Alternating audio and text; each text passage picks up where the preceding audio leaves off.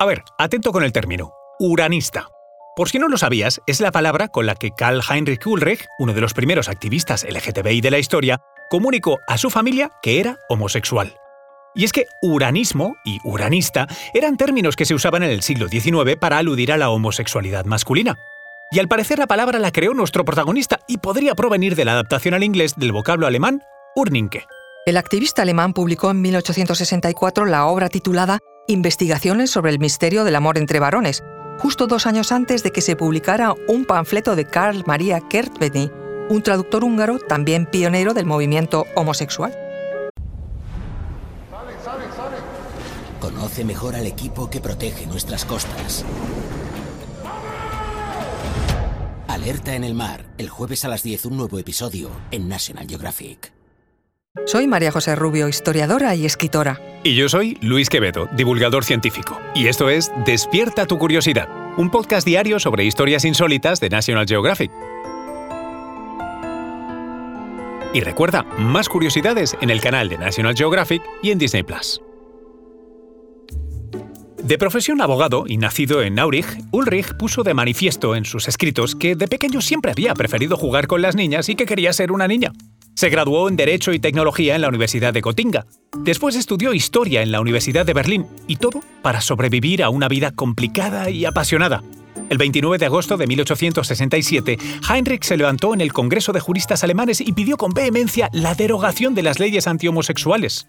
Fue un momento trascendental en la historia de los derechos LGTB. Y no solo eso, sino que se convirtió en la primera declaración de intenciones pública que se conoce a nivel histórico en este ámbito. Pero conozcamos un poco más su historia. El primer paso clave en la historia del activista alemán fue sin duda el contar a su entorno en 1862 su atracción por los hombres. Cabe recordar que en esos tiempos no existía la palabra homosexual. Vamos, que no se había ni inventado como tal, a pesar de estar compuesta por ancestrales palabras del griego y el latín. Por este motivo, Ulrich decidió escribir sus propios ensayos, que le permitieron escribir e investigar y llegar a inventar el término Urning para definir la atracción por otros hombres.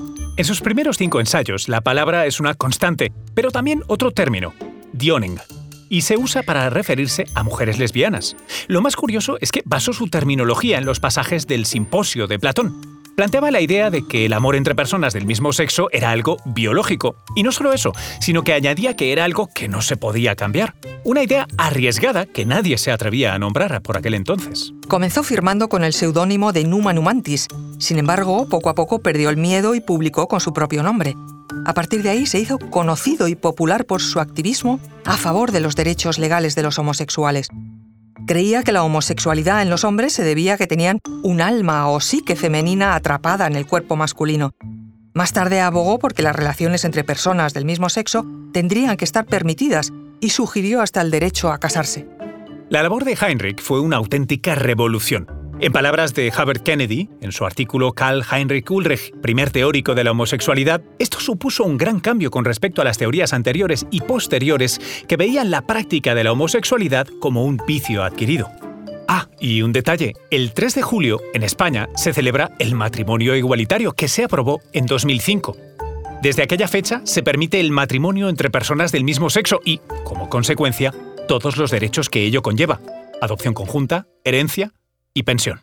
Descubre cómo se celebra el Día del Orgullo Gay alrededor del mundo desde una perspectiva aérea en el episodio especial Europa desde el cielo, el 28 de junio a las 22.50 en el canal de National Geographic. Recuerda que Despierta tu Curiosidad es un podcast diario sobre historias insólitas de National Geographic.